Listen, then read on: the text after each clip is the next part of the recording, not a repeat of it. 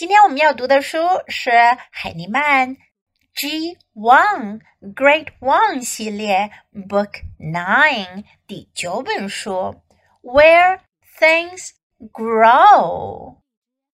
Where things grow, grow 是什么意思呢？它的意思呢是生长。Things 事物在这里呢，在这里呢指的是植物，植物生长的地方。Where things grow. First, listen. Where things grow.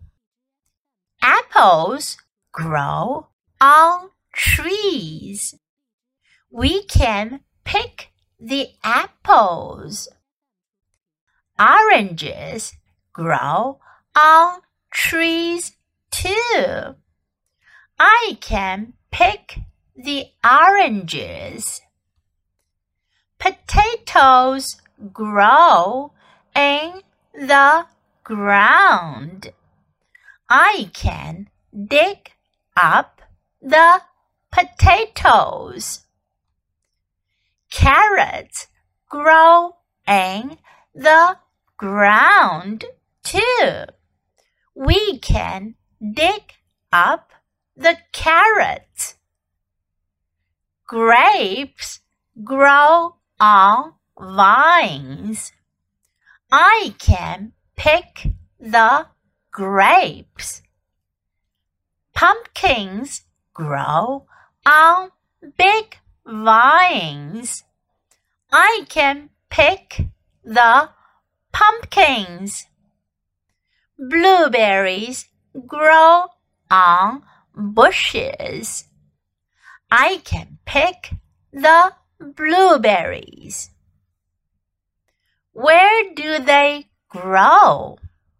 Apples, oranges, potatoes, carrots, grapes, pumpkins, blueberries。在这本书中，我们主要要学到的句型呢是什么什么 grow on trees, in the ground, on vines 和 on bushes。主要有四个生长的地方。第一个呢是 on trees，在树上。on trees。第二个呢是 in the ground，在地里，in the ground。 第三个呢是 on vines，vine 是藤蔓的意思，on vines 在藤蔓上，grow on vines。最后是 on bushes，bush 是灌木丛的意思，on bushes。grow on bushes，生长在灌木丛上。我们来看看，在这本书中，我们还学到了不同的果树的名称：apples 苹果；apple，oranges 橙子；orange，potatoes 土豆；potato，carrots 胡萝卜；carrot，grapes。葡萄 grape pumpkins 南瓜 pumpkin blueberries 蓝莓 blueberries 注意到没有？我们除了说这些果树是生长在哪里，在用在我们采摘的时候，我们也用不同的词。长在树上、藤蔓上和灌木上的，我们就可以 pick 采摘。pick，但是呢，长在地里的，我们就用另外一个动词 dig up，dig up，挖起来。好，我们现在学习了这本书中的重点句型和主要的词汇。现在我们来一起读，Follow me，Let's read together. Sentence by sentence. Where things grow. Apples grow on trees. We can pick the apples. Oranges grow on trees too. I can pick the oranges. Potatoes grow in the ground.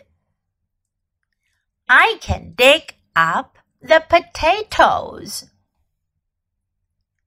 Carrots grow in the ground too. We can dig up the carrots. Grapes grow on vines. I can pick the grapes.